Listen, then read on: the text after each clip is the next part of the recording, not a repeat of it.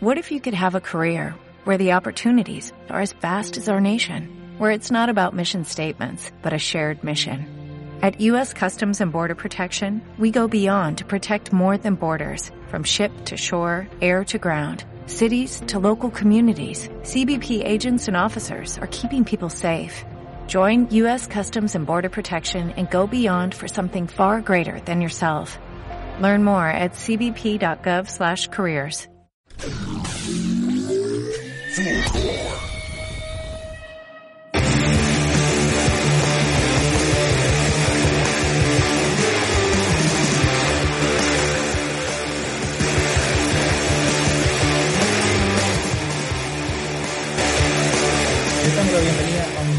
capítulo de Quantum Astronomy en su formato pandémico aquí a distancia. Espero que estén ustedes y sus familias y sus amistades muy bien de salud, que eh, si han podido hacerlo por el, el calendario de vacunación se hayan vacunado. Recuerden que esa es la mejor herramienta que se nos está dando en este momento para que podamos conservar su salud y disminuyamos lo mayor posible el riesgo de vacuna. Conmigo está como siempre un buen hombre que fue a vacunarse cuando pudo, Luis Rodríguez. Hola Luis, ¿cómo estás? Hola, bien, gracias. Con... Justo hablaste eso de la vacuna. Yo me vacuné con AstraZeneca. Estoy esperando a ver qué pasa con la segunda dosis. Sí, Fue un, un percance que salió aquí. Pero hay, hay que recordar que fue un caso particular, que se está estudiando y que no hay que alarmarse mucho al respecto. Y tienes hasta, tienes hasta 12 semanas desde la primera dosis para ponerte la segunda. Claro. Sí, así que ahí esperaremos. Tenemos tiempo. Eh, AstraZeneca es una vacuna, como todas las otras, segura. Es una vacuna que tuvo estudios acá en Chile, así que hay que esperar a ver qué pasa ese estudio, qué, qué sal- pasa con el estudio de causalidad para ver si efectivamente fue causado por la vacuna o no. Pero lo importante es que Luis está bien. No fue el, el de los trombos. O al menos no, no te causó más daño la vacuna. Mm. ¿Y tú, Simón? ¿Todo bien? Yo sí, bien, eh, estoy sorprendido por el calor que ha hecho en los últimos días. Eh, aquí en Santiago recién eh, lo estábamos comentando, fui a comprar y andaba con camisa, manga corta, short, zapatillas y aún así tenía un poco de calor. Estamos a 7 de junio, de verdad está cuático esto. Y ya, ya creo que han sido demasiados ejemplos como para eh, considerarlo un caso esporádico, esto un outlier. No sé, Luis, ¿tú pasaste calor? ¿Eres friolento? No, yo soy muy eh, una persona que eh, tiene un metabolismo muy alto, no, así que eh, no tengo frío nunca y me refresco con cerveza. Eso es básicamente mi equilibrio térmico. Entonces, la próxima semana tenemos capítulo termodinámica. Entonces ahí vamos a entender Sí. por qué Simón y yo tenemos tanto calor. Tiene que ver un mecanismo parecido al que ocupan las morsas. Sí. amortiguamientos térmicos y cosas Sí, por el estilo. Yo aquí en, ah, claro, en la pieza al lado tengo una piscina con barro para echármelo encima como lo hacen los elefantes para, para refrescarse. Sí. Bueno, no, no hagamos esperar más a No, nuestro invitado. no. Sí, el, el día de hoy tenemos un invitado que vemos que lo está pasando súper bien acá. Está muy contento por escuchar un capítulo de Cuento Astronomía en vivo y por ser parte de él. Es un eh, muy querido colega que me ha acompañado en algunas aventuras astronómicas, como por ejemplo ir a observar el eclipse o a intentar observar el eclipse de finales del 2020 a la Araucanía. Estuvo ahí con el equipo de eh, el Instituto de Astrofísica UC y les dejo aquí al candidato doctor Álvaro Valenzuela del Instituto de Astrofísica de la Católica. Hola Álvaro, ¿cómo estás? Hola, muy bien, ¿y ustedes? Bien también, gracias. Muchas gracias por aceptar la invitación al programa. No, gracias a ustedes por invitarme y por la tremenda introducción. Eh, la verdad es que eh, me pone muy contento porque vengo escuchando Quantum Astronomy desde la primera temporada eh, y siempre había dicho, oye, ¿qué hay que hacer para llegar a, a Quantum Astronomy? Y la verdad es que lo considero uno de mis más grandes logros a- hasta ahora en mi carrera científica. de verdad, muchas gracias por la invitación. Excelente. Oye, sí, Luis podría responder esa pregunta. ¿Qué hay que hacer para llegar a Quantum Astronomy? Oye, eh, creo que deberíamos hacer una lista de requisitos. Ser vegano primero, ¿no? Pero, ¿Ah? Ser vegano, yo creo que No es un requisito. No, sí. Sí, ser Votar Podcast 2021. no, eh, obviamente siempre tener un tema interesante de qué hablar. po. O sea, siempre que la propuesta sea buena, siempre van a ser bienvenidos para participar acá. Y no que necesariamente sa- astronomía. Exacto. Siempre que se pueda sacar algún aprendizaje por medio, yo encuentro que, que es suficiente. Y que no sea un votante de casa. Es. Sí. Eh, Bueno, Na- na- sí. nada, nada con los gustos musicales, tampoco. No. Por ahí. gustos variados, así que. No hay Sí, problema. así que no hay problema. Bueno, Álvaro, eh, aparte de, de la introducción, y qué, qué bueno que le agradeciste, me gustaría que tú te presentaras como persona y como profesional, para que quienes nos escuchen te conozcan un poquito y para contextualizar tu trabajo. Bueno, em, mi nombre es Álvaro Valenzuela Navarro, soy eh, estudiante de doctorado del Instituto de Astrofísica de la Universidad Católica, como bien dijo Simón. Em, la verdad es que yo llegué a la astronomía no de forma directa, yo no entré a estudiar física y ahí sé como el camino regular, comillas, que hace un astrónomo. Yo eh, me titulé de ingeniero civil mecánico, soy ingeniero civil mecánico de la Universidad de Santiago, de los USACH, Universidad Técnica del Estado. Em, y la verdad es que cuando trabajé, para hacer el cuento largo corto, no, no disfruté mucho de la industria. Eh, encontré que quería que mi trabajo tuviese un poquito más de significado y en esa crisis vocacional post titulación es que decidí migrar a la ciencia. Eh, y como persona, bueno, soy padre de dos gatos. Tengo, que me acompañan siempre que estoy acá. Eh, tengo a Bambina a mi lado y a Orión al otro. Son extremadamente regalones. Estoy en pareja hace eh, dos años y medio. Y quizás espero que esto sea para mucho más. Eh, vivo en Santiago, aunque me crié en el sur. Viví la mayor parte de mi infancia y adolescencia entre Puerto Williams y Puerto Montt. Así que eh, me encanta el frío, es algo que disfruto harto, pero eh, si bien me encanta el frío, no soy muy tolerante al frío, me gusta estar abrigado eh, para que se me pase el frío. Es una cuestión bien curiosa. De hecho, siempre mis amigos me molestaban con que soy el peor sureño del mundo porque cada vez que llegaba a la universidad llegaba con tres, eh, tres capas de ropa encima y bufanda y guantes para no pasar frío y ellos me decían, oye, Eres ¿cómo loco. soy el surente?" Sí. ¿Eres lo que se llama el, el galán de invierno? No conocía. Aprovechan, aprovechan la, la ropa para, para verse bien, en contraste con, con verano que solamente puedes llevar prueba. De hecho, aplicaría muy bien en mi caso, sobre todo en este estado pandémico. Sí, míralo ahí con ese, ese chaleco color lila, cuello nube, muy bonito. Al menos acá se ve lila, no sé si es gris o algo No, sí, es lila, de hecho, sí. Aunque confío más en ustedes porque también esa es otra característica, soy daltónico. Eh, Ah, y también eso aplica para muchas bromas. Eh, durante toda mi vida la han hecho, así que... ¿qué son los colores que confundes? Eh, tengo el- un daltonismo súper leve, eh, confundo eh, cafés con verdes y lilas, morados. De hecho, me, tuve episodios en mi vida que me fueron, me hicieron darme cuenta que era daltónico. El primero fue que como a los 13 años, eh, como un gran logro, eh, fui a comprarme ropa solo al mall en Puerto Montt. Y bueno, digamos en Puerto Montt en tiempo no pasa mucho, era un, un pueblo chico, entonces eh, cuando fui llegué con una polera café y yo feliz por la polera café que me había comprado y mi mamá me dice, oye, pero si es verde. Y le pregunté a todo el mundo en mi casa sí, de qué color era, sin decirles nada, y todos me decían que era verde. Pero para mí era café, café tronco árbol. Café, Ya. café O sea, sobre todo si tú vas, tú que vives en el sur, y vas a un bosque o un parque muy bonito, igual tus días eran color mierda. Todos tus días son días color mierda. todos mis días son color mierda. pero, un, pero un mierda bonito. Un mierda bonito. Oye, pero es curioso eso, yo eh, había leído que el color café en sí no existe. Si tú descompones el- la luz del arco iris, no aparece el café directamente, sino que son contrastes de naranjo. Sí, Y pues como el, ¿qué tan cierto es eso? No es lo como el fucsia, otra vez. Sí, pues cosas como por ejemplo que nosotros antes no veíamos el color azul. No, no lo procesábamos. De hecho, las- en los vocabularios de las le- lenguas antiguas no habían muchas palabras, no habían palabras que describieran el azul. Sino ¿Sabe que eso aparece. ¿Es una evolución reciente el observar el azul? Sí.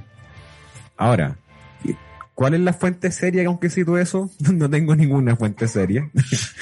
Eso me lo dijo un dato, un amigo biólogo, bla, bla, bla.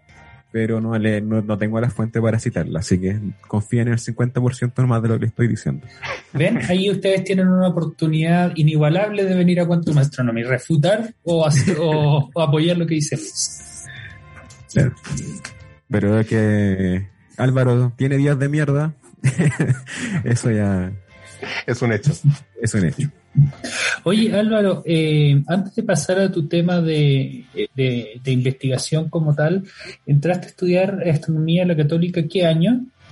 Entré el año 2016, el segundo semestre, Esa es la licenciatura. a, a la licenciatura, exactamente. Ya, perfecto. Que estaba pensando cuál era la probabilidad de que hubieras tenido de ayudante a Luis o a mí en algún ramo. A Luis lo tuve de ayudante, de hecho, en el curso de termodinámica. Y debo decir que me ayudó bastante. Fue un muy buen ayudante. Y, Con- y ¿Qué también en mi generación eh, fue con Sacha. Fue con Sacha, sí. Y en mi generación, ellos te tuvieron de ayudante en eh, Astronomía 1, creo. Ya, sí, el 2016 me suena que yo... Con, con Nelson Padilla, creo. Sí, Aprovecho mandarle que un saludo. Bacán. Pero sí, eh, yo, no, no- después nosotros, eh, bueno, yo Simón nun- nunca te tuve ayudante, sino que fuimos coayudantes después en el observatorio, creo. Sí, en el Observatorio de Santa Martina, que lo dirige Dani, que ya la tuvimos también en un capítulo. Sí. Bueno, y eh, ahí entonces tú te convalidaste varios ramos, Sí. hiciste una versión abreviada de la carrera. De hecho, bastante abreviada, porque con todo lo que, o sea, ya, ya llevaba una carrera encima. De hecho, me, me salté la PSU, pasé por el lado, porque hay una vía de admisión que es admisión por titulado y egresado a otra carrera, la cual yo no tenía idea que existía hasta que me puse a buscar cómo estudiar otra cosa.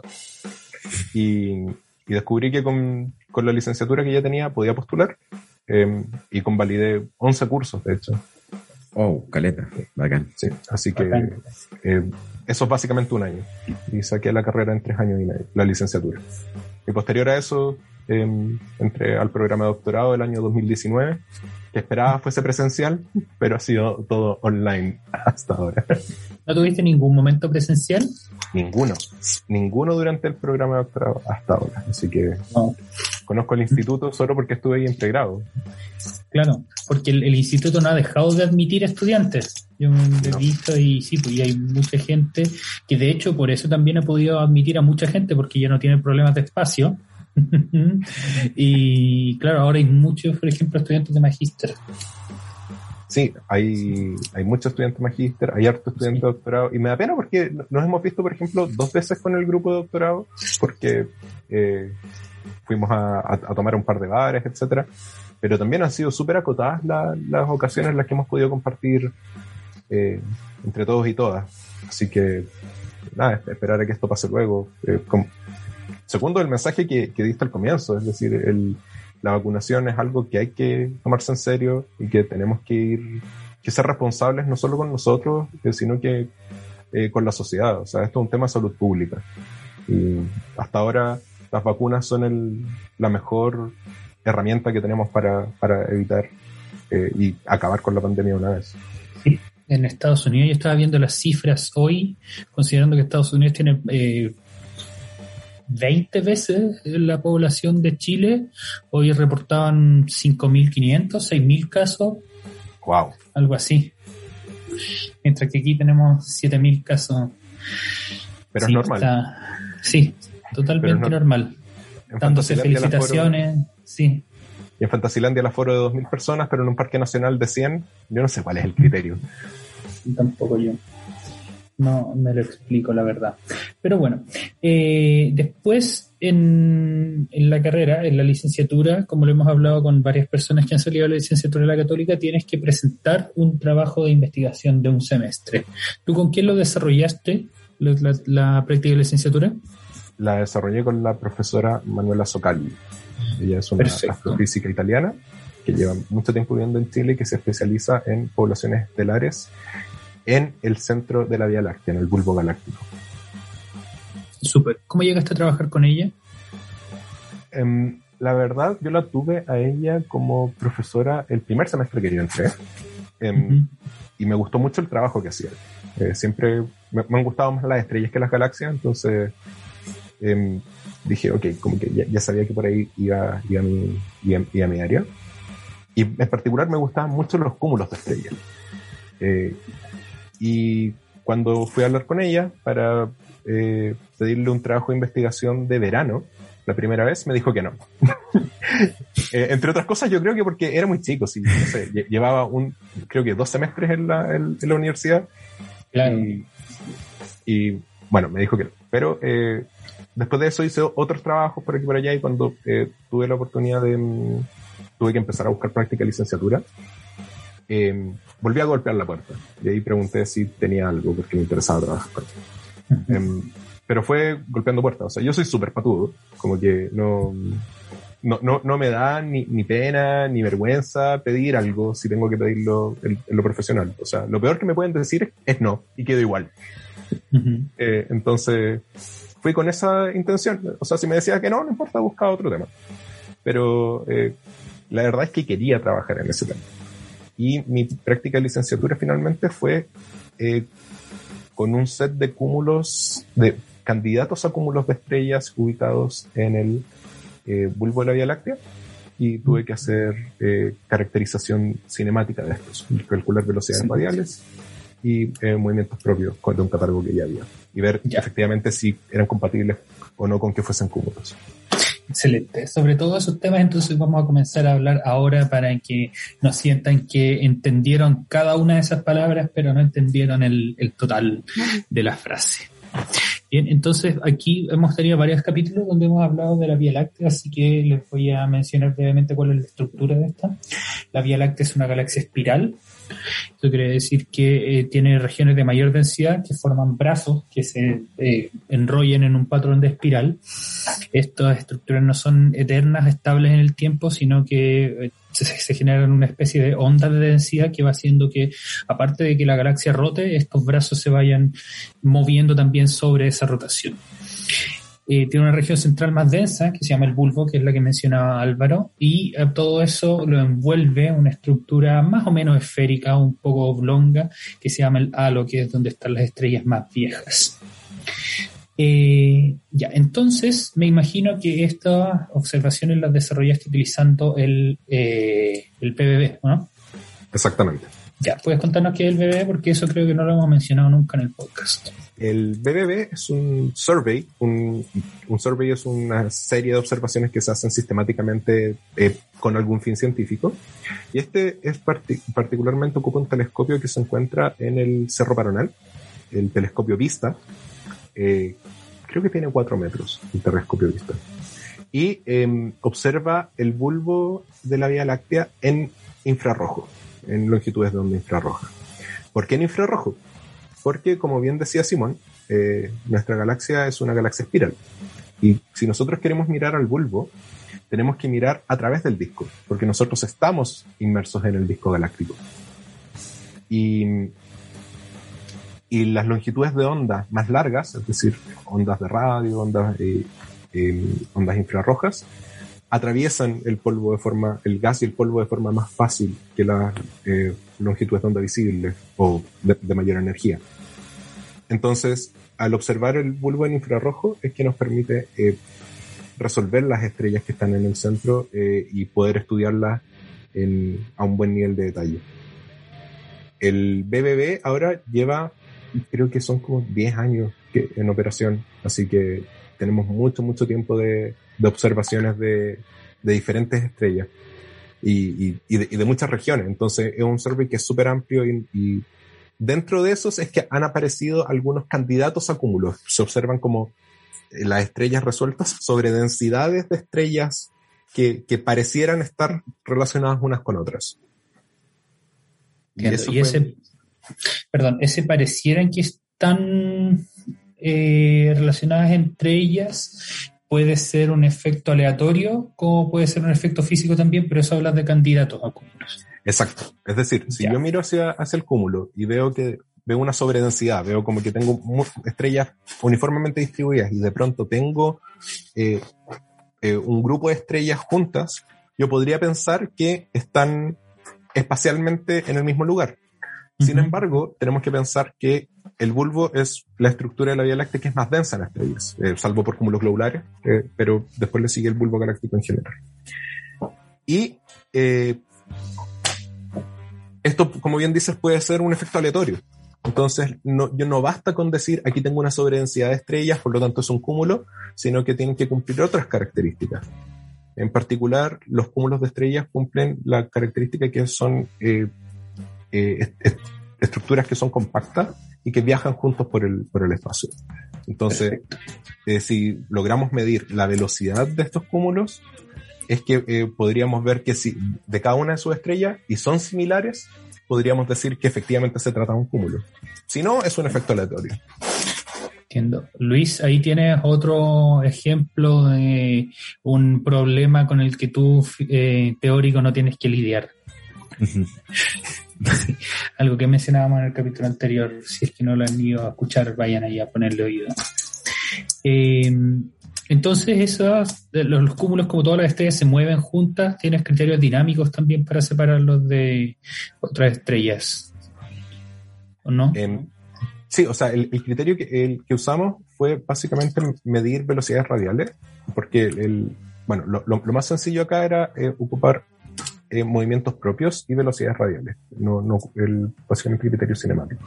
Y que establecer algún criterio de, de, de qué tan eh, disperso tienen que ser estos en las estrellas que son candidatas a este cúmulo.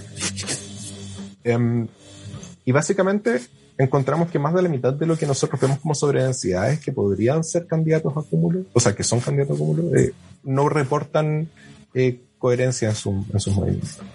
En cambio, hay otros que sí merecen eh, seguir siendo estudiados con más detalle eh, y, que, y, que, perfectamente podrían ser, podrían ser cúmulos. Em, pero eh, se requieren observaciones de mucha mayor precisión porque ocupamos un instrumento para medir velocidades radiales que la verdad no es tan preciso. Em, no, sé si han hablado de velocidades radiales acá, como para explicarlo brevemente. creo que muy por encima, así que nunca, nunca está de más mencionarlo bueno, en, las velocidades radiales, eh, uno puede medir la, velocidad con la que un objeto se acerca o se aleja de nosotros, básicamente como ocupando el mismo efecto que, que uno vive en la calle cuando viene una ambulancia. Cuando una ambulancia viene hacia nosotros y viene con las sirenas, escuchamos que el tono real, el tono es más agudo que el real, y cuando se aleja, escuchamos que el tono es más grave que el real. Este efecto se llama efecto Doppler. Eh, y es por el movimiento, la velocidad a la que se mueve un objeto que emite una determinada onda. Y esto pasa en el sonido y pasa en la luz. Entonces, cuando nosotros vemos un objeto que se mueve hacia nosotros, vemos que surge, que el espectro, es decir, las líneas que, tiene, que tiene este objeto, están corridas levemente hacia el azul y si se aleja de nosotros, eh, están corridas levemente al rojo. Em, y bueno, este, esto, el, se alcanzan velocidades muy altas cuando se miden galaxias, pero no tantas cuando son en estrellas de, la Vía Láctea. Y el, para poder medir eso, entonces, que yo tengo que obtener un espectro y, y poder ver qué tan corrido está respecto de el, el, espectro que yo observo respecto de un espectro estándar. Em, y con eso puedo saber a qué velocidad el objeto se acerca o se aleja. Em, ahora, para ver la precisión con la que uno eh, puede medir la velocidad radial es que tengo que saber cuál es la precisión con la que yo puedo ver cada línea individual. Y eso está dado por una característica del instrumento que se llama resolución. Mientras mayor resolución tengo en el instrumento, eh, más fina y más delgadita voy a ver las líneas que me permiten calcular el corrimiento al rojo o al azul. Em, pero si tengo un espectro que no tiene, que tiene baja resolución, eh, no voy a poder ver bien estas líneas y eh, mis, er- mis errores van a ser grandes. Y básicamente como observamos un grupo grande de estrellas y queríamos tener una idea de cuáles son los objetos que merecen seguir siendo observados, es que ocupamos un espectro de baja, un espectrógrafo de baja resolución. Em, para, entonces tengo errores en las velocidades que son bien considerables. Pero de todas formas nos, pe- no- em, nos da, nos permite limpiar un poco la muestra de candidatos a cúmulos y encontrar cuáles pueden ser eventuales cúmulos. Súper. Ahora que eh, lo recuerdo, lo hemos hablado, lo de velocidades radiales en planetas, no lo habíamos mencionado aplicado en, en este, en este contexto. Sería interesante, Luis, intentar eh, calcular cuáles son las probabilidades de que al azar un montón de estrellas vengan, tengan la misma, una velocidad radial similar en una región compacta del cielo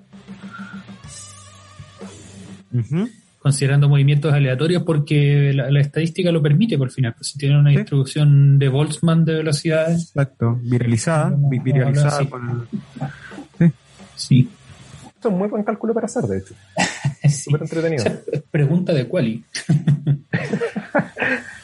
Sí, hoy no me hablas del quali, la, la sufrí tanto. Un quali online, imagina. Ah, verdad, pues se viste el Quali Online. ¿Cómo, ¿Cómo se organizaron con eso? ¿Cómo, qué- ¿Cómo fue? Cuéntanos, por favor. Bueno, el, eh, no sé si la gente que nos está escuchando sabe qué es el quali, pero el, es un... Lo hemos hablado con otras personas que han venido. Ah, perfecto. Entonces, el, Y que también ha sufrido mucho. por lo menos sufrí, pero pasé. y el, Bueno. el, quali, el quali online fue duro porque eh, básicamente teníamos que estar conectados todos en una reunión de Zoom. Em, y lo más duro no era estar en la reunión de Zoom, sino que tenías que estar pendiente si tu, si tu internet fallaba. Entonces, si el internet fallaba, tenías que tener un plan de respaldo, eh, un celular con conexión a la red móvil, te tenías que conectar dentro de una ventana de 5 minutos. En el caso contrario, te lo echabas. Por- así que era, era una regla que me tuvo muy estresado porque tenía que estar pendiente de que mi internet no fuese a, a colapsar eh, mientras lo estuviera dando. Así que luego, la otra regla era que tenía que eh, eh, yo estar visible todo el tiempo y no podía salir del cuadro. Em, fue más eso que el- yo creo que la presión propia del examen. El, eh, añadir esto de estar pendiente de que no se fuese a caer el internet em, me tuvo muy, muy estresado. También me, me pondría más nervioso eso. Porque el conocimiento, quizás tú puedes saber que lo tienes, pero depender de factores externos, sí creo que eso era lo, Pero lo duro. ¿cómo, ¿cómo lo hacían? Onda, daba una pregunta y tú tenías que resolverla en papel enfrente de ellos, algo así. El examen lo teníamos que resolver a mano. Em, nos mandaron, bueno, fueron dos días de examen, el, un lunes y un miércoles, y el, en general dividido en, no estaba dividido por temas, entonces nos podía tocar eh, preguntas de lo que fuera, pero teníamos, eh, creo que eran como cinco preguntas por día. Em, teníamos que escribirlo a mano, eh, que ellos no necesariamente tenían que ver qué era lo que estabas escribiendo, pero tenían que ver que no hubiese nada alrededor, como un material de apoyo, ni un libro, ni apuntes, ni nada. Em, y eh, después de eso tenías que sacarle fotos al, escanearlo con el celular y enviarlo el, el examen de calificación. Em, y todo esto con el... Ellos tenían que ver todo el proceso, en el fondo como que no, nunca, nunca en el fondo desaparecías del cuadro eh, del, de la reunión. Dale. Oye, ¿y como qué cosas preguntaron? Si se puede saber.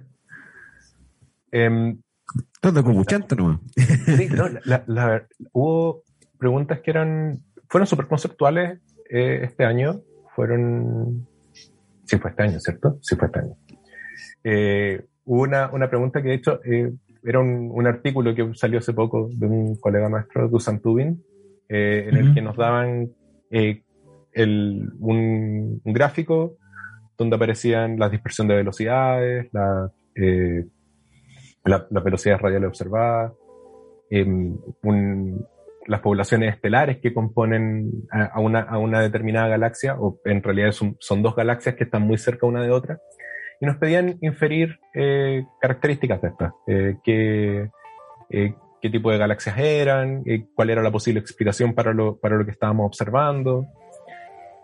Creo que esa fue una, de las preguntas que más me gustó.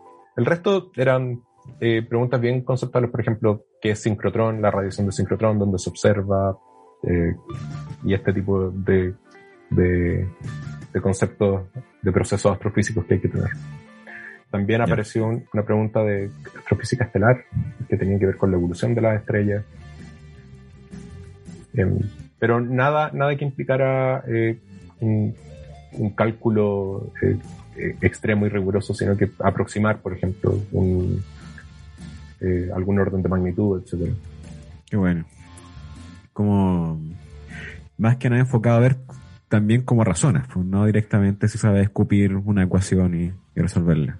Sí, exacto. Yo creo que al final eso es más importante que, que saberse datos o, o, tener metido eh, el. O, saber cosas de memoria. Creo que lo, que tú dices es súper importante. El, tener la, la, noción de. El, el, tratar de ver cómo, cómo las personas piensan para poder evaluarlo. Si tienen el razonamiento correcto para poder resolver los problemas y abordar los problemas, creo que es mucho más importante que si una persona se acuerda de cuánto era una determinada constante o no. Claro. Claro. Buen punto. Mi experiencia sí fue, fue similar. Eh, no me acuerdo si podía usar apuntes o no, creo que no. Eh, pero eh, te daban todo lo que necesitaban y era básicamente que sepa resolver un problema, sepa resolverlo por medio de órdenes de magnitud, análisis dimensional y que recordara leyes básicas de la física y de la astrofísica. Y yo también un poco de matemáticas, pero a lo más resolver una ecuación diferencial. Sí, creo que eso al final es lo bueno que, es lo que hay que evaluar, ¿no? O sea, estamos estamos formando, en un programa de doctorado se supone que están formando gente que sepa, que sepa razonar y no memorizar. Claro. Y, creo que eso debería ser así siempre, no solo, no solo en programa de doctorado, eso debería ser transversal en todo el sistema educativo. Sí, estoy totalmente de acuerdo contigo. Pero, lamentablemente, a la mayoría de los estudiantes les gusta más memorizar que, que aprender a razonar. Como, es como el, probablemente el camino más corto, quizás. Y también lo que se enseña más en los colegios. También. Por eso, eso tienen, la costumbre. Oye Álvaro, eh, antes de que nos vayamos al corte, eh, ya hemos hablado de estructura de la galaxia y de tu trabajo de eh, la práctica de licenciatura. Después de eso, tú realizas la práctica con Manuela Socali y decides entrar al doctorado. ¿Podrías compartir con nosotros por qué eliges doctorado y no magíster? Esa es una muy buena pregunta. De hecho, la... es gracioso que me preguntes esto porque hace dos semanas em, estuve en un conversatorio con los estudiantes de pregrado de, de la universidad. que hicieron un ciclo de, de, conversatorios con estudiantes de posgrado para, para, ver cuál era su experiencia y qué podíamos sacar limpio. Y me preguntaron exactamente lo mismo, ¿por qué doctorado y no magíster? Em, creo que la respuesta corta es por tiempo.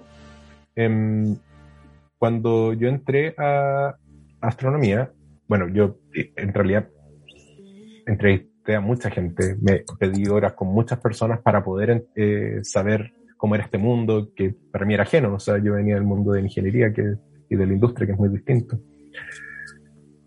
Em,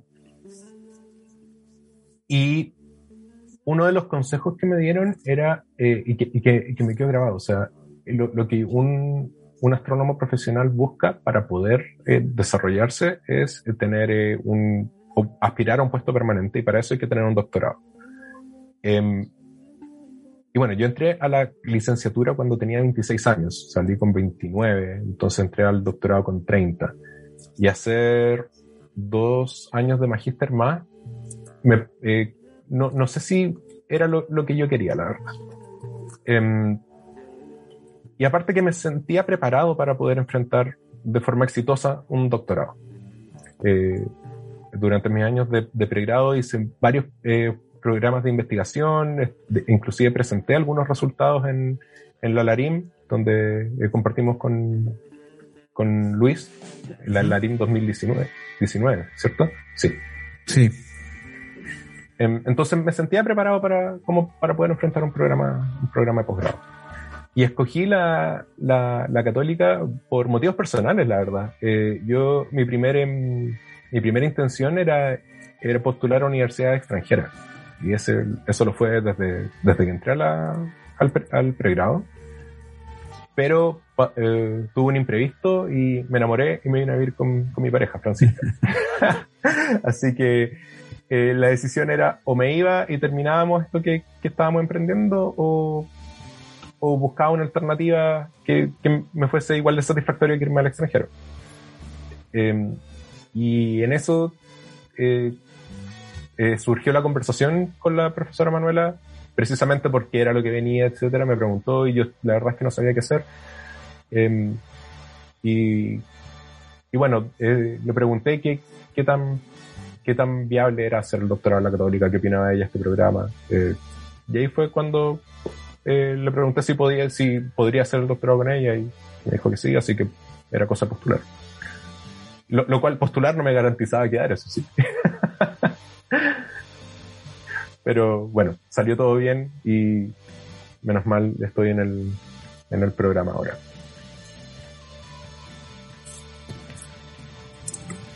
Bien. ¿Tenías visto alguna universidad en particular en el extranjero? Eh, quería irme a Leiden eh, uh -huh. o Heidelberg. Y incluso estaba pensando en, en la Universidad de Edimburgo.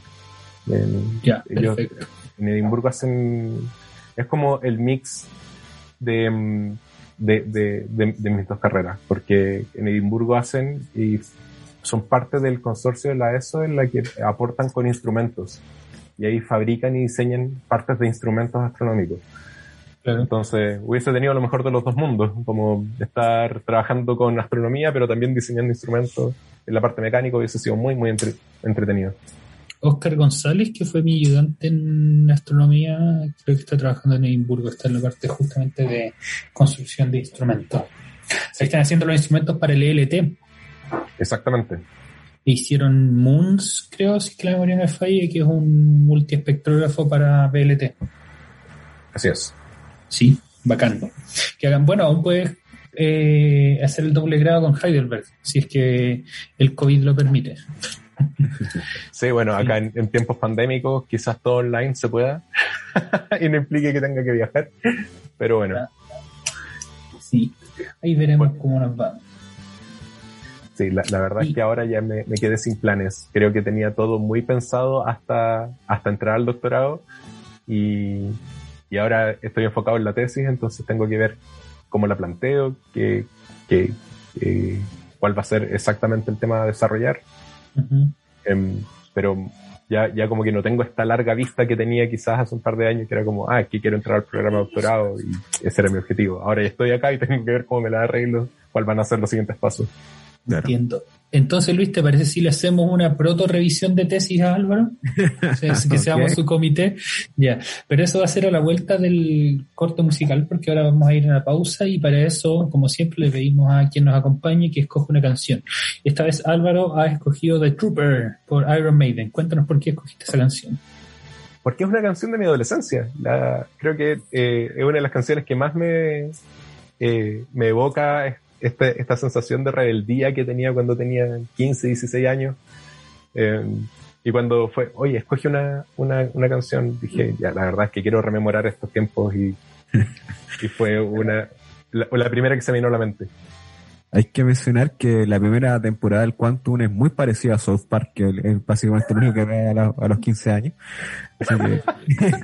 Hay bastante correlación entre las canciones y, y Quantum. Excelente. Vamos. Bien, vamos entonces con esa canción. Adelante, DJ Fulgor con The Trooper por Iron Maiden.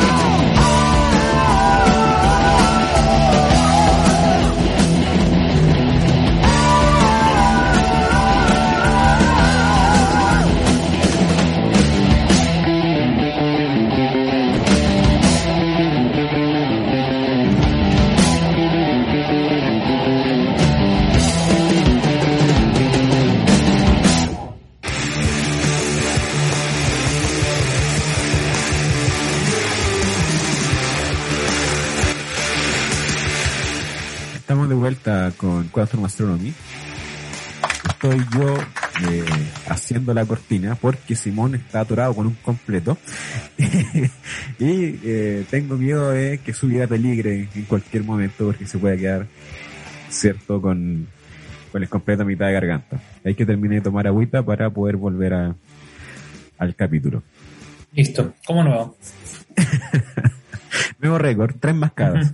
Sí, vamos a hacer una encuesta en Quantum Astronomy. ¿Quién, eh, para preguntar quién creen que se puede comer días completos más rápidamente, si Luis o yo. Uh, uf. difícil, difícil, está, está peleado. Pero completos a lo gringo, de estos que mojan en, en agua y se los comen, pan y vienesa. Uno- completo. Es No, un sacrilegio, es un sacrilegio. buenos del Pikachu, buenos del Pikachu. Los dos del playero. Oh, un- Hoy el otro día compré papas fritas muy similares a las que vendían en el playero. qué rico. Eso es al- algo que Álvaro se perdió. Sí, Lamentable. Absolutamente. Lamentable, sí, ahí la tercerización y las grandes corporaciones ya habían ganado más a un espacio en la católica. El player era un casino chiquito independiente que estaba ahí cerca de la Facultad de Física Detrás de la de matemáticas. detrás de la Facultad de Matemáticas, justamente. Ahora hay, hay un casino Sodexo. Y arriba hay unas salas. Nunca tuve clase en esa sala. No, tampoco yo, afortunadamente. No las No, yo sí, yo sí alcancé. Eh, de hecho, hice clase en esas salas. Eh, hice. mm, eh, trabajé en el preuniversitario UC durante toda mi, todo el tiempo en pregrado. Así que Qué bacán. Alcancé a hacer clases allí, en esas salas. Son bien cómodas, la verdad. Bueno, Y bueno, Ya, también eh. tuve clases, sí. ¿Cómo? También, perdón, también tuve clases en esas salas Ah, en algún momento de la vida con algún profesor. Oye Álvaro, eh, hablando de clases, bueno, estábamos en, en- contando en secuencia temporal tu paso por el posgrado y eh, en el posgrado tenemos que tomar electivos, aparte de los ramos mínimos. ¿Cuál fue tu electivo favorito de los de posgrado? Ufa, es una muy buena pregunta. Em, la verdad es que debo decir que tuve la fortuna de tomar muchos, eh, muchos electivos que me gustaron. Y tengo mi, tengo mi ranking en el que los primeros tres lugares son súper difusos, porque la verdad es que me, me gustan los tres. El primer curso es de poblaciones estelares, en el que eh, lo dicta, de hecho, eh, la profesora con la que trabajo, Manuela Socali. Pero es un curso que es súper entretenido porque habla de eh, cómo es que podemos estudiar eh, grupos de estrellas y qué información nos entregan estos grupos de estrellas, eh, tanto cuando las podemos observar individualmente como cuando no. Eh, y en el fondo hablamos de síntesis de, de- de, eh, poblaciones estelares, eh, es decir, eh, que, que cómo podemos simular estas poblaciones estelares para compararlas con la luz que nos llega integrada de una galaxia lejana, por ejemplo. Así que es un curso que es bastante entretenido. El segundo que pondría en mi lista sería eh, Estrellas Variables, el curso de Estrellas Variables de Marcio Capelán. Em, y lo encontré extremadamente interesante porque el- hasta que uno se mete a estudiar astrofísica es que uno cree que las estrellas brillan, tienen un brillo constante todo el tiempo y que están allí. Pero en realidad no, hay, el- las estrellas cambian el brillo con, su tiempo, con el tiempo. Y hay algunas de ellas que son muy interesantes porque son pulsantes. Entonces el rayo crece y se achica y eh, estas nos sirven como indicadores de distancia dentro de una de las características que tienen eh, y de las utilidades que tienen. eh, También sirven como eh, son laboratorios para probar eh, modelos de estructura estelar. Entonces eh, lo encontré muy muy entretenido este curso también. de Y- hecho, disculpa que te interrumpa, tenemos un capítulo de eso al respecto de mediciones de distancia y ahí explicamos un poquito el tema de las estrellas variables, por si lo quieren escuchar, pueden ahí buscarlo. Perfecto. Es un tema- ¿Y el tercero? es un tema súper entretenido, la verdad. El tercero es eh, astroquímica con la profesora Viviana Guzmán. Em, la verdad es que el nombre es bien. Es, es bien. No me gustaba mucho el- por el nombre porque lo encontraba que era, que era un curso. Creí que iba a ser un curso muy llevado a la química. Y yo fui muy malo en química en el colegio. Pésimo en química. De hecho, eh, en la PSU contesté todo lo de física y física lectivo, pero no contesté nada ni de química ni de biología. O sea, horrible. Y aún así saqué un puntaje sobre 600 solo contestando física. pero, eh, entonces, yo la verdad es que no sabía muy bien cómo iba a ser. Pero cuando lo tomé me di cuenta que era muy entretenido, porque el, en el fondo hay un... Uno cree que en el universo hay solo átomos sueltos, etcétera, pero cuando miramos nubes, nubes de gas, podemos estudiar moléculas que hay en, las nubes de gas. Y no solo hidrógeno, sino que hay moléculas complejas. Em, moléculas de 5, 6 o más átomos, inclusive, y que eh, hablan de, sobre todo cuando se está formando una estrella muy cerca, de cómo vas- van a ser, va a ser la química de las estrellas que eh, van a orbitar a esa, eh, perdón, cómo va a ser la química de los planetas que van a orbitar a esa nueva estrella. Em, entonces, eh, por ejemplo, algo que aprendí allí es que una de las moléculas más abundantes en, en el universo es la molécula de agua. Eh, que uno, que la, la verdad yo, yo me sorprendí eh, cuando, cuando, lo, cuando lo estudiamos así, que el- el- los granos de polvo también son súper importantes en las reacciones químicas que suceden, em, y que hay, inclusive hay algunas reacciones químicas que llevan a eh, moléculas prebióticas, eh, y después son las que eh, son las, las que dan origen, origen a la vida. Entonces, todo esto sucede en el medio interestelar denso, a bajas temperaturas, y se puede estudiar. En- y se estudia con eh, radiotelescopios. Entonces, la verdad es que me abrió un mundo este, este, este curso.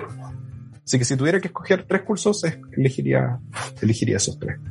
Han sido, han sido extremadamente fascinantes. Bueno, Yo tomé también el de poblaciones estelares mientras estaba en posgrado y debo decir que es uno de los cursos más enriquecedores académicamente que, que tuve, que se aplica a muchas, muchas áreas diferentes de la astronomía. Eh, y yo creo que esa es una característica que comparten los otros ramos que mencionaste. Bien, astroquímica también, porque se puede aplicar para astronomía en el visible, en el infrarrojo, en ondas de radio, en cualquier cosa que se te ocurra y lo mismo también estrellas variables. pues se usa para estudiar estructura de la galaxia, dist- me- medir distancia a otra galaxia, eh, para caracterizar edades incluso de algunas poblaciones, algunos cúmulos, entre muchas otras cosas. Muy, muy, muy bacán.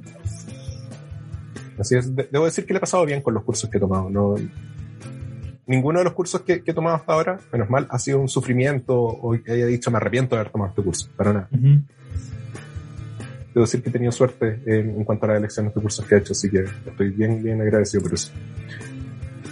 Qué bien, qué bien. Y eh, cuéntanos entonces cómo muta tu investigación de pregrado a tu investigación de doctorado.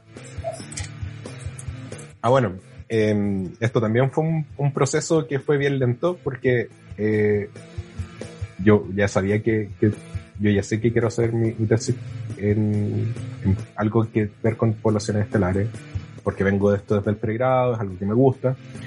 Em, pero durante el doctorado eh, tenemos que tomar trabajos de investigación.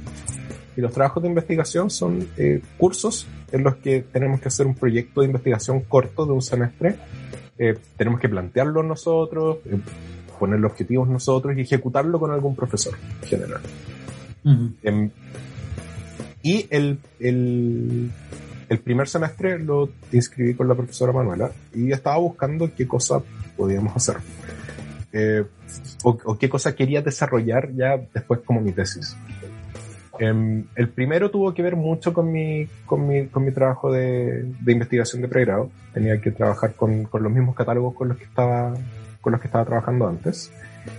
Pero ya para el segundo había una hay una exigencia en la que tengo que trabajar con eh, al menos un profesor dentro de estos tres trabajos, un profesor distinto al que va a ser mi profesor supervisor dentro de estos tres trabajos. Y él puede ser el primero o puede ser el último o el del medio.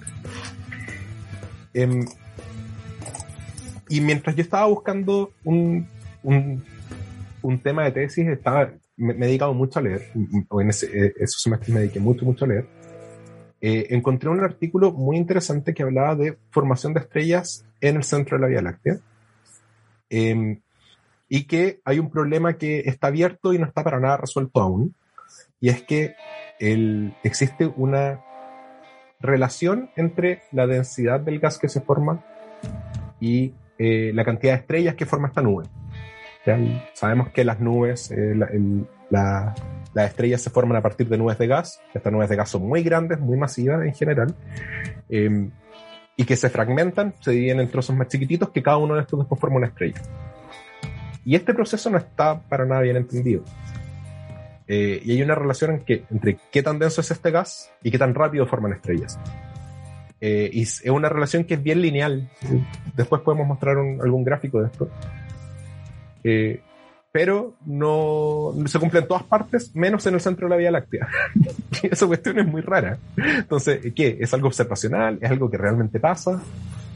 Em, y bueno, cuando leí este, este artículo eh, encontré algunas, algunas soluciones, etcétera, y lo primero fue eh, observar otras galaxias. Entonces trabajé con el profesor Ezequiel Treister, en el que quería hacer una revisión de eh, zonas centrales de galaxias, eh, de galaxias cercanas que tuvieran una tasa de formación estelar eh, relativamente, relativamente alta eh, para ver qué si esta relación se cumplía o no. eh, y efectivamente se cumple, pero no en el centro de la Vía Láctea. Entonces, eso, esa, esa pregunta me tiene muy, muy intrigado. Es decir, ¿qué es realmente lo que, lo que está pasando? ¿Estamos observando mal? ¿Estamos midiendo mal?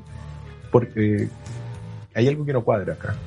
Eh, fue, un proceso que fue bien paulatino, bien mío. El- y la verdad es que eh, una de las cosas que yo, que, yo quiero con, con la tesis de doctorado es sentirla muy propia. Em, me refiero a que no quiero que como llegar donde alguien que me diga, mira, tengo un proyecto de doctorado para ti, tienes que hacer esto, Eh, póngase a jugar. No, yo la verdad es Eso que- me pasó a mí. ¿Sí? Sí, eso me pasó a mí. O sea, yo no lo veo nada de malo, sino que es una, es una decisión muy personal. Como yo dije, que quiero en el fondo yo plantearme mi propia pregunta. Quiero yo saber eh, si soy capaz, en el fondo igual era como un desafío, ¿no? O sigue siendo un desafío. Si soy capaz de proponer un proyecto que, que pueda calificar como, como tesis. Y puede que fracase porque estoy en ese proceso, pero eh, me tengo fe en que, en que lo voy a hacer bien. Em, y, de- y dentro de esa búsqueda es que surge esta pregunta. ¿Por qué esta relación entre densidad de gas y formación estelar no se cumple en esta región en particular? Em, así que eh, ese ha sido como mi, mi camino para llegar a, a este, a esta cuasi pregunta o, o proto pregunta, prototesis, como bien dijiste antes de la pausa. No, está súper interesante la pregunta. Y esto es más lento, ¿cierto? O sea, ocurre de forma más lenta que en otras galaxias.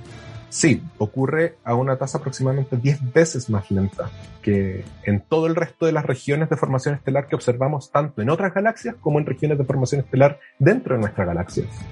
Entonces, em, esta, esta relación eh, abarca muchos órdenes de magnitud en- en- o muchos ceros, digamos, en todas las escalas. Y no, no tenemos por qué dudar de que no es así. O sea, es algo que observamos realmente. Pero ¿por qué justamente en el centro de la Vía Láctea esto no se cumple? Es algo que sigue siendo una pregunta abierta. Es cuático porque muchas leyes de la astronomía eh, parten con observaciones en la Vía Láctea y después yendo hacia afuera nos encontramos los contraejemplos o los outliers. Aquí tenemos un ejemplo vivo en el, el centro de la galaxia. Sí, que acá sucede todo lo contrario. Entonces, eh, hay, hay varias teorías y una, una, una de las que, eh, de, que de hecho se, se encontró mediante... Perdón. No te preocupes. Eh, hay, hay varias hipótesis de qué es lo que puede estar pasando eh, en, el, en el centro de la Vía Láctea em, y que puede estar provocando esto. Y una de ellas, y que eh, es algo que me gustaría probar y encontrar evidencia al respecto, es que hay un grupo que realizó simulaciones computacionales del centro de la Vía Láctea. Em, cuando ya básicamente no sabemos qué hacer, tiramos todo al computador y vemos que nos arroja. así, me gusta ver las Clásico. simulaciones. ¿Cierto? Eh, creo que eh, tú puedes decir un poco más de eso, Luis, que yo, ¿no? Es que hay emergen propiedades que tú no puedes distinguir directamente quizás desde las observaciones, porque la observación te muestra una foto actual, no, actual, pero eh, de lo que ves ahora simplemente, pero no ves la evolución en el tiempo, sabiendo que estas son escalas de evolución mucho más, más grandes para que nosotros la podamos apreciar. Entonces, eh, ahí es bueno quizás meterse con el tema de simulaciones para tratar de ver cómo se llegó a, a esas características y qué es lo que lo hace distinto al, al resto de las galaxias. Sí. Bueno, acá ocupan simulaciones magneto-hidrodinámicas, entonces en, en tres dimensiones. Son simulaciones, son simulaciones bien complejas. Eh, en las que eh, básicamente le dan un set de condiciones iniciales a un gran volumen eh, alrededor del, de- del centro de la Vía Láctea y eh, la dejan evolucionar. Y lo que encontraron, interesantemente, es que eh, la formación estelar en el centro, en las cercanías de la Vía Láctea, donde tenemos este problema, en la, Sí. eh, se llama Central Molecular Zone o zona molecular central, eh, no es constante en el tiempo, sino que oscila eh, con, un, con una periodicidad de más o menos 20 millones de años, que siguen siendo escalas Eso es más muy largas. Sí, perdón. ¿Cuánto se demora en dar vuelta la, la Vía Láctea? Ah, la- eh, a la órbita del- de la Tierra, o sea, a la órbita del sistema No. solar. O, ¿Cuánto la Vía Láctea se demora en dar un giro? Es que no rota como sólido rígido. Pero la zona del centro. La, perdón, la del bulbo, la que estaba estudiando. Uf, esa es una pregunta que no lo sé. No, no tengo ese número en mi cabeza ahora. Y de hecho, sí rota más o menos como ciclo rígido, pues si la curva de rotación es media plana. Ah, sí, pues al final, al, al final se aplana. Tienes Pero- razón. No, Ya, pero esa es la velocidad lineal. Esa es la La velocidad velocidad lineal lineal. la que se aplana, no la angular. Ah, verdad. Pero yo estoy. Sí, sí. eh, al final Pero- estoy pidiendo el. eh, Pero la parte central, periodo de rotación. sí, pero la parte central. No, no, pero sí, continúa, continúa. Ahí te digo la idea que tenía atrás. Ok, bueno, el tema es que eh, en- en- encuentra- encuentran más o menos este, este ciclo de, de formación estelar como de, de que tiene un pic en, en aumento, como que eh, tiene un pic en densidad y después vuelve a caer y, y- y que se repite cada, cada 20 millones de años. Y lo que especulan eh, este grupo de investigadores es que em, nosotros estamos en la parte baja de la formación estelar. Eh, porque tiende a pasar mucho más tiempo arriba que abajo, entonces que nosotros estamos justo debajo. Em, ahora, evidencia de esto, si es que es así, deberíamos ser capaces de encontrar en las poblaciones estelares que estén alrededor del que estén en, esta, en, en la, centro, en la Molecular Zone. Em, porque, es decir, estoy formando, si cambio la tasa con la que formo estrellas, eh, estas estrellas después nacen, ¿cierto? Y se desparraman por, por, por esta, por esta área y como, a pesar de que uno diga 20 millones de años, eh, que puede sonar mucho tiempo, 20 millones de años en la escala astronómica es poco tiempo. Deberíamos ser capaces entonces de encontrar poblaciones est- estelares que estén espaciadas por, algún, eh, por alguna cantidad de años eh, o agrupaciones que, que, cor- que correspondan con que den evidencia de que estos ciclos realmente son ciertos y que no, no solo suceden en, en la parte computacional. Em, esa es una de las evidencias que hay, o de, o de las ideas que hay, y que, y que se podría probar. Ahora, ¿cu- ¿cuál era tu idea, Luis, respecto al, al periodo de rotación? Ya, bueno, lo que pasa es que el campo magnético se ha visto que lo que ayuda es a, a- a formar, a aumentar la tasa de formación de estrellas. El campo magnético de la, galaxia, o que se pone un campo magnético de fondo, eso es un montón de cuestiones porque te ayuda a formar más turbulencia y agrupar más cuestiones, etcétera. Entonces, el campo magnético eh, va a ir aumentando o disminuyendo su intensidad de- por los efectos dínamo. Entonces, el, el- digamos, la, la galaxia le está rotando, empieza a arrastrar la línea de campo magnético y la empieza a estirar. Entonces, eso aumenta la intensidad y empieza a generar otras componentes. Entonces, en un momento, es como el dínamo del sol. En un momento se empieza a intensificar, se generan otras componentes que después se van a disipar, van a caer al campo magnético y después va a empezar de nuevo. Entonces, se genera un ciclo. Eh, entonces, ese ciclo, por lo general, es comparable el periodo en que se demoran esos picos con el periodo de rotación de la galaxia, porque tiene que ver, obviamente, con la deformación con que va, eh, con que la galaxia va arrastrando esta línea.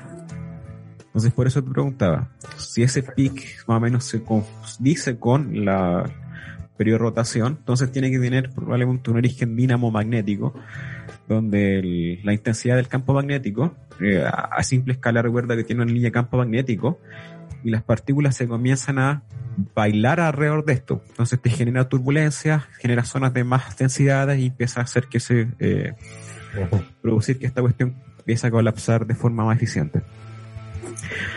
Eh, y eso, o sea, no, eso es lo que he visto siempre en las simulaciones, básicamente.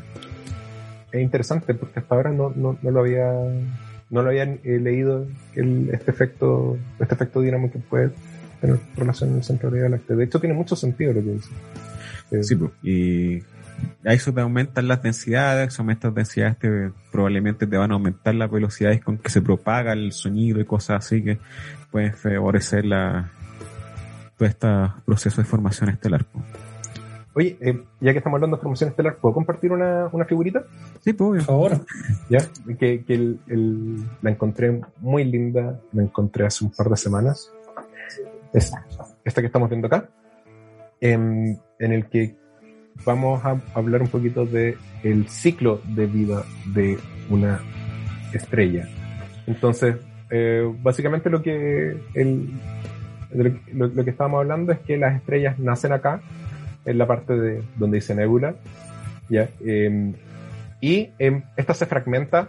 eh, piensen como que tenemos una masa grande y cada y después tomamos masitas ¿ya? para hacer panes. Eh, para hacer Esa panes de analogía me gustó. Sí, la verdad es que tengo mente de gordo, me encanta comer y, y trato siempre de relacionar todo con comida. Así que eh, tenemos esta masa grande que la dividimos en, en más, más pequeñitas. Em, y luego se forma una proto... eh, ca- Cada una de estas masitas eh, está rotando, ¿cierto? Porque el, hereda parte de, de la rotación que tenía eh, la, la, la- la masa grande, la nebulosa.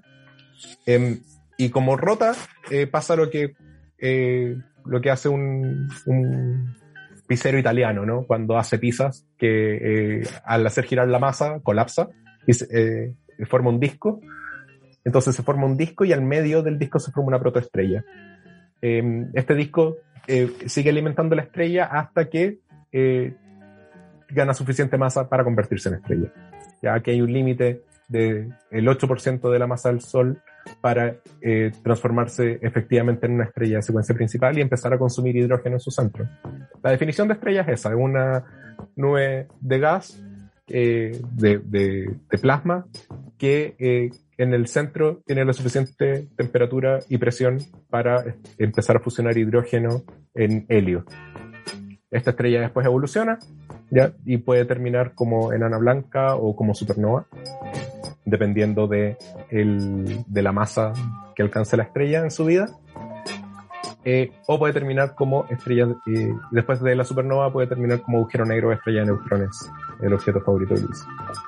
Y después, ¿qué pasa? Cuando, cuando muere la estrella, no toda la masa de la estrella se transforma en estos objetos. La mayor parte de la masa vuelve al medio interestelar. Ya que este, esta masa es- después se enfría, ya vuelve a empezar a colapsar por gravedad y forma una nebulosa que se vuelve a fragmentar y vuelve a formar protoestrellas y así. Entonces es un ciclo. Ya este es básicamente el ciclo de vida que tienen las estrellas. Entonces, en resumen, la parte que está aquí, esto lo entendemos muy bien, es, una de las grandes éxitos que ha tenido la formación estelar, eh, el- la teoría de formación estelar en el siglo XX. Em, pero la parte que está acá no está para nada bien entendida. ¿Cómo es que, cuáles son los factores importantes en, el, en cómo colapsa una de estas nubes para formar estrellas? Entonces, tenemos una parte del ciclo que la entendemos muy bien y la otra parte del ciclo que, no- que entendemos re poco. Oye, y además, eh, perdón, eh, ahí, el- esa parte del ciclo que está bien entendida es porque es lo que podemos ver. O sea, tú un telescopio a cualquier lado vais a ver un montón de estrellas, entonces los podéis ordenar por edad. Pero la otra parte, como es más oscura, me imagino que es un poco más difícil de ver y ocurre en un periodo de tiempo que tampoco te puedes poner a observar una nebulosa y decir, vamos a esperar que aquí nazca una estrella. Exacto. O es sea, un periodo de tiempo más largo. Ya. Además que, como bien dices, eh, esto son estrellas, esto es visible. Eh, lo que está acá para poder estudiarlo necesitamos eh, básicamente radiotelescopio. La radioastronomía eh, comenzó eh, fuertemente a ser utilizada después de la Segunda Guerra Mundial, o sea, una ciencia que es bastante nueva. Ujú. Em, y pasa to- el- todo esto de que acá hay, hay física fundamental que tampoco entendemos muy bien. Cómo, cómo, cómo eh, funcionan los fluidos, por ejemplo. Las ecuaciones que dominan los fluidos también es un problema abierto en la física. eh, y, estamos aproximando algo a, niveles astronómicos con ecuaciones que no podemos resolver de forma analítica, como son las ecuaciones de Navier-Stokes. Y si a eso le agregamos campos magnéticos, esto se vuelve un desastre. Entonces, la parte que está acá es un problema que es muy, muy complejo de, de poder, de poder resolver. Todavía. Esperemos que en nuestro tiempo de vida podamos decir un poquito más de esto. Magnética hidrodinámica, ese es un tema bueno, creo que no hemos sacado capítulo de eso, Luis. Bueno, yo trabajé harto en eso, así que puedo, puedo preparar algo. Sí. Oye, eh, Álvaro, durante mucho tiempo, y creo que en el cuando yo entré a la licenciatura del 2009 me la enseñaron así, me dijeron que en el bulbo de la galaxia no había gas, y que el gas de la Vía Láctea se concentraba en la eh, en el disco y en los brazos espirales en particular. Sin embargo, tú ahora me dices que estás estudiando una región que es la Central Molecular Zone, ¿right? ¿Verdad? La, Sí, la zona molecular central. Perdón, me voy a mutear porque están llamando acá y quiero hacer mi pregunta. Tranquilo. El.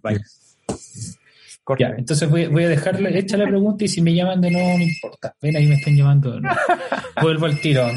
Sí, sí. Ya. Sería entretenido un capítulo de magnetohidrodinámica, ¿no? Eh, Sí. De hecho, el puro nombre da miedo.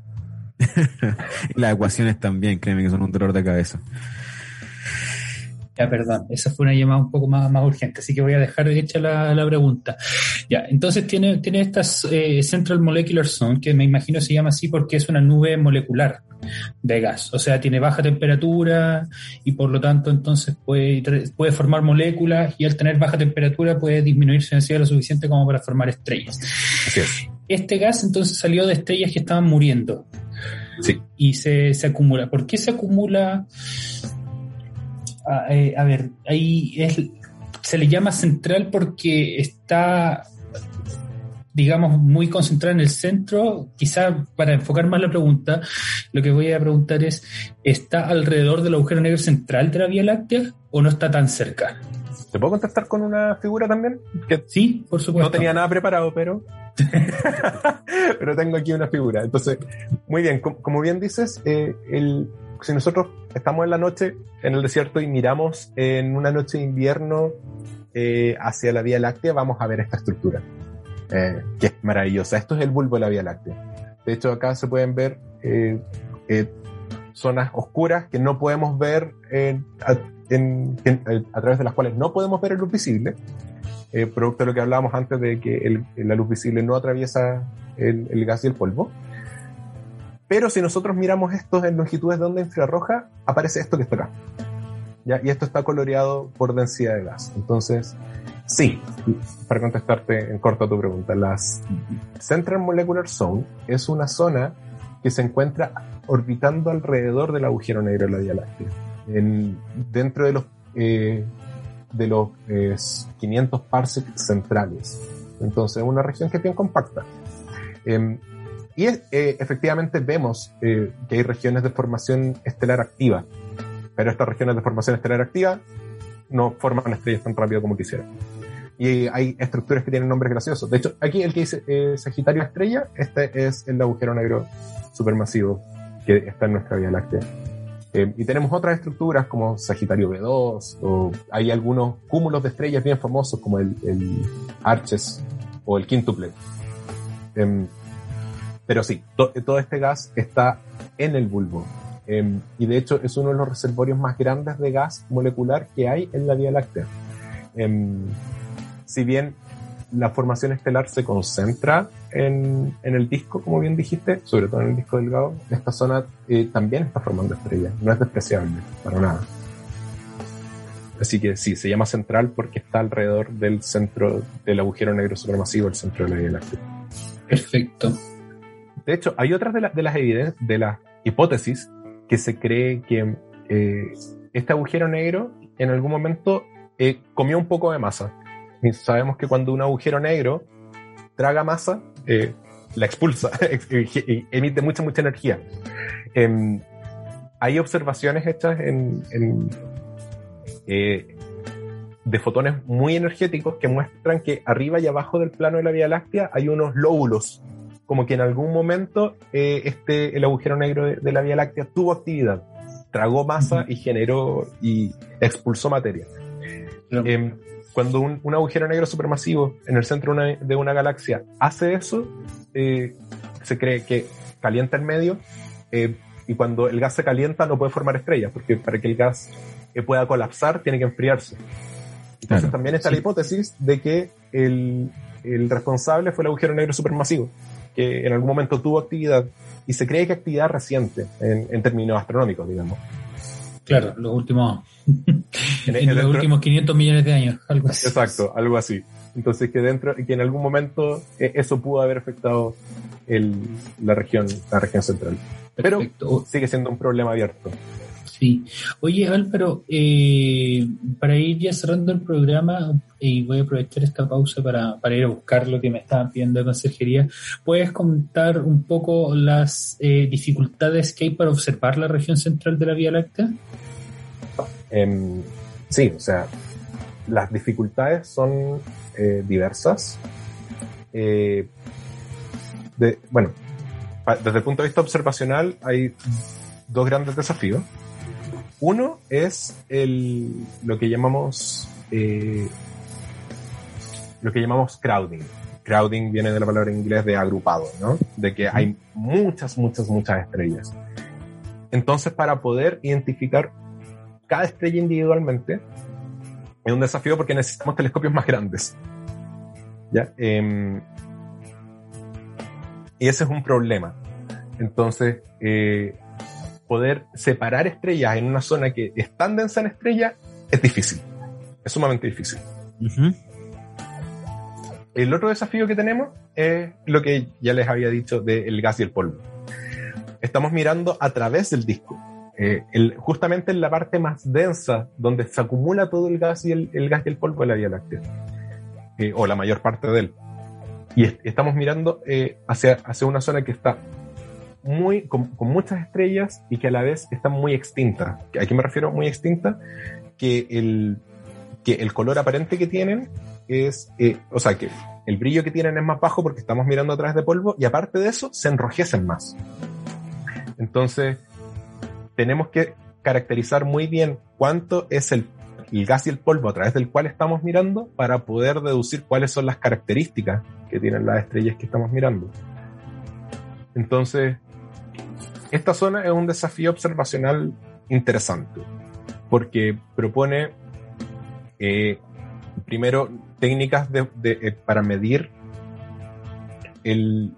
la densidad de, gas y de polvo que hay entre medio de, nosotros y esta estrella, que tienen que, ser muy precisas, porque un, leve cambio en esta densidad cambia mucho el resultado de, la- de lo que medimos como estrella, Ujú. de, de las características que medimos de la estrella. Y el otro desafío es poder medir bien esta estrella. O sea, que tengo, tengo que conjugar esas dos cosas. ¿Y qué, a qué me refiero con medir bien? A que yo tengo que ser capaz de tomar imágenes y poder extraer con alta precisión el brillo de cada una de estas estrellas. Entonces, imagínense que eh, si estas estrellas estuvieran, eh, pensemos en una lámpara, en que yo tomo una lámpara y la coloco a un kilómetro de distancia y la puedo observar. Perfecto, la observo con un telescopio. Pero después eh, levanto eh, mucho polvo entre medio. Pas- pasa un auto o un camión y en todo este kilómetro eh, le- levanto una nube de gas y polvo. Al yo observarla por un telescopio se va a ver mucho más tenue que antes. El problema que tenemos es que yo no sé exactamente cuánto es ese polvo, no sé exactamente cuánto, eh, cuánto es la distancia que tenemos a esta estrella, em, y, y tampoco sé el- las características intrínsecas de la estrella, que es lo que yo quiero, eh, finalmente es lo que yo quiero tener. Eh, a eso súmale que tenemos otra lámpara muy pegada y la cuestión se vuelve un desastre. O sea, Claro. observ- observar el bulbo de la Vía Láctea realmente es un desafío que es muy interesante eh, y, y es desafiante. O sea, el, eh, per- perdón que ocupe tanta, tanta la palabra desafío, pero es que es una región que eh, mucha, mucha gente le hace el quite. De hecho, hay varios estudios que yo he visto en el que dicen, ah, es que estudiamos el bulbo de la Vía Láctea. Ah, perfecto. Yo me imagino que vamos a estudiar la parte más central. Y no, la cortan. y estudian lo que está arriba y lo la- que está la abajo. censuran, claro. Exacto, porque precisamente es difícil. Pero lo que me interesa a mí está en esta zona que es muy densa y es difícil de observar. Oye, una pregunta, ¿y cómo pueden más o menos estimar la cantidad de polvo que hay? ¿Qué técnicas pueden ocupar ahí? Ufa, esto es interesante porque lo que yo hago acá es tomar, em, Distintos filtros, ¿no? sí, Ya. se toman distintos filtros, eh, pero para estimar la densidad de gas que hay entre medio se pueden ocupar eh, estrellas estándar. Entonces, lo que una, hay, una, hay una forma que la, la que yo conozco, que es tomar una un grupo de estrellas que yo sé cómo se comportan, eh, Claro. que, yo sé el, que yo sé el brillo intrínseco que tienen y que las puedo extraer de observar todas las estrellas. Cuando yo observo muchas estrellas, eh, puedo armar lo que llamamos un diagrama color-magnitud, Ujú. en el que eh, veo que hay, sobre todo en poblaciones viejas como la que observamos hacia el bulbo, hay una pelota. Esta- vemos una, una rama que sube y al medio de esa rama vemos una pelota que llamamos el Red Clamp, que son eh, estrellas que ya no están quemando hidrógenos eh, en su centro, sino que están quemando helio. ¿Ya? Y que, de hecho, empezaron recién a, a quemar helio. Recién en términos astronómicos, por supuesto. Em, y esta, esta pelota se puede ocupar como eh, una, un calibrador un calibrador de brillo, porque yo sé por modelos teóricos cuál es el brillo que tienen es- esas estrellas, que empezaron recién a quemar a, a- a quemar hidrógeno a, a quemar helio. Helio. centro, perdón. Em, pero sucede que como esto está, tengo gas entre medio, esto lo encuentro desparramado. Yo no veo una pelota, sino que veo como una pluma hacia abajo. Claro. Entonces, para volver a reconstruir la pluma, es que yo puedo lograr deducir cuánto es el gas que tengo en promedio en- entre medio de, de nosotros y esta estrella. Ya. Pero de nuevo, es un promedio. No, el- lo ideal, lo ideal, en, en mi, en mi mundo de fantasía ideal, sería que yo pudiera medir una estrella y a esta estrella en particular ver cuánto, primero, saber su distancia, que es algo muy difícil, como ya ustedes hablaron de, de distancia, y, y lo otro es saber exactamente cuánto es el gas que está entre medio. Si tuviésemos esas dos cosas, podríamos estudiar esta región de forma muy sencilla. ¿Y Pero- tiene estrellas variables en esa zona, por casualidad? Sí, hay estrellas variables en esta zona, hay eh, un tipo de estrella variable que de hecho se encuentra en, en, esta, en esta horizontal, en rama horizontal, que se llaman RR Liras. Ujú. Y las RR Liras son estrellas que son predominantemente de poblaciones estelares viejas. Entonces, sí, tenemos estrellas de, de estas zonas que la podemos utilizar también como indicadores de distancia. Dentro del grupo de, mm, de, de investigación del, del Centro de la Vía Láctea, eh, hay un, un estudiante de doctorado que está trabajando con un catálogo muy completo de, de RR Liras que esperamos salga pronto para que la gente lo pueda empezar a utilizar. Y que lo están utilizando precisamente para trazar estructuras. Ya. Para, Yo le preguntaba porque yo estoy acostumbrado a trabajar con estrellas, una estrella en particular y no un grupo grande de estrellas. Entonces, ahora empecé a recordar que ocupaban mucho, en este caso las poblaciones, los, diagramas, ¿cierto?, de color magnitud de las poblaciones y ahí hacen los, ajustes de todas estas, todas cositas. Pero no, se me ocurrió algo que no sé si, si te pueda servir. Pero si tienes estos pulsos que tú sabes más o menos cuándo vienen, y digamos eh, más o menos la, la frecuencia, ¿cierto?, del, del, del grupo de ondas que viene, a medida que tienen que atravesar un medio, ese medio, ¿cierto?, le va a dar una velocidad distinta a, distin- a las distintas frecuencias que porten la onda. O sea, hay una relación velocidad-frecuencia. Entonces te van a llegar los pulsos desfasados. Y ese desfase va a depender obviamente de la densidad del gas que hay entre medio. No sé si me cachaste. sí, no sé, entendí. Entendí. Pero para eso tendríamos que saber el, el- la, frecuencia, el- la frecuencia a la cual vienen estos pulsos. Claro, claro, o sea, eh, igual vaya a estar mirando en... eh, probablemente si esto está emitiendo también en radio infrarrojo, podréis distinguirlo en distintos canales. Y también deberías saber relativamente bien el, la, la, la periodicidad de las pulsaciones. Ah, perfecto. Sí, tienes razón. De hecho, es una, es una muy buena técnica. Eh, esto, esto, esto tengo entendido que se utiliza en, em, también para estudiar a genes, estructura de, eh, de agujeros negros supermasivos que están comiendo masa y que están muy lejos. Ya. De hecho, no, no me acuerdo el nombre de, esta, de, de este método, pero recuerdo haberlo leído allí en algún momento. Se llama Dispersion Measure.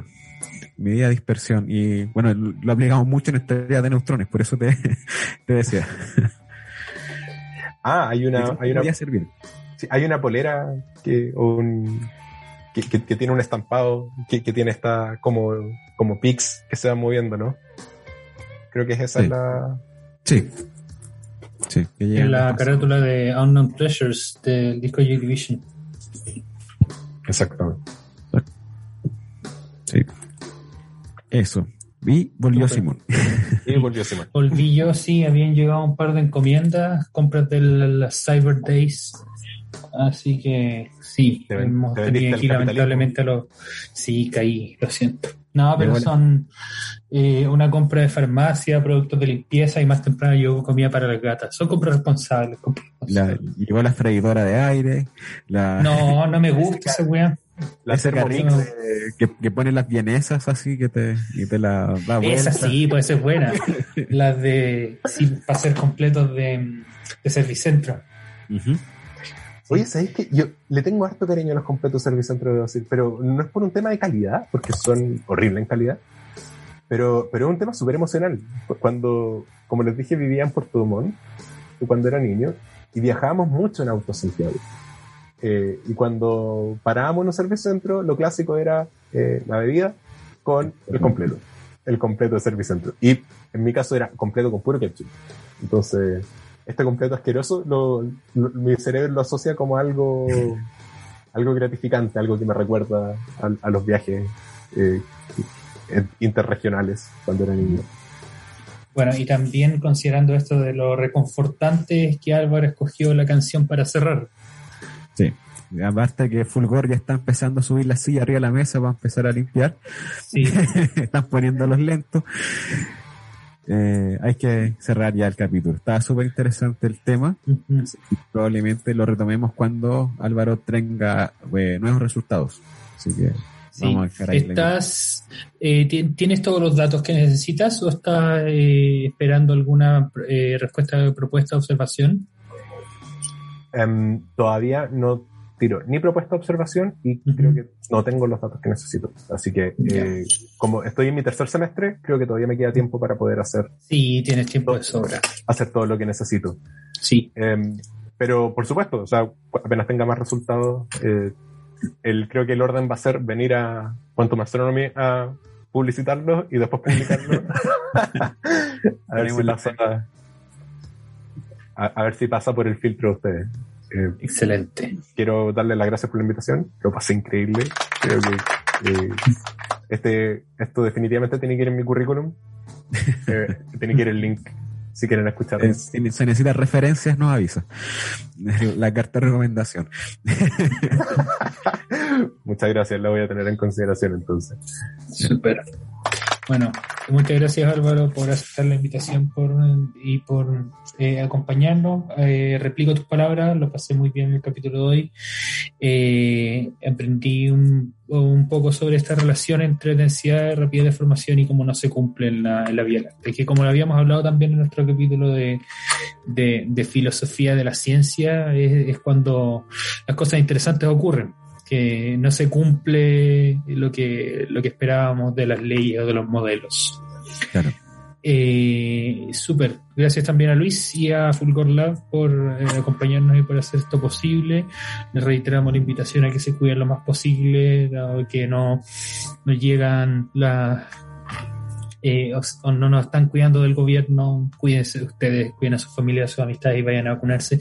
Y háganse un registro social de hogares, les va a venir bien. Eh, yo aquí afortunadamente recibo el, el IFE hace dos meses, así que nunca está una, una ayuda por eso. Bueno, nos despedimos entonces y Álvaro escogió esta canción, como decía, reconfortante, como un completo de servicentro o una sopa de panita o la comida que usted les haga, les traiga recuerdo. Álvaro del Sur, así que probablemente tiene ahí 20.000 platos extraños y diferentes con los que nos puede decir que se siente llevado nuevamente a su infancia. Sí, como por ejemplo, eh, uy, el, el curanto, me encanta el curanto. Oh, qué un, saludo a la gente del sur que come muy rico. Lo otro es el milcao. Eh, Mm. toda esta, pero la canción que escogí para cerrar es eh, Blood Brothers de Papa Roach. También por el mismo motivo, me, me recuerda a cuando era adolescente y rebelde y, Y jugabas Tony Hawk. y jugaba a Tony Hawk. Aparte que es un buen temón, así que Exacto. espero que lo disfruten. Así que saquen sus skates, saquen las vans y pónganse entonces a patinar disfrutando este tema. Que estén muy bien. Nos vemos la próxima semana. Cuídense mucho. Chao, chao.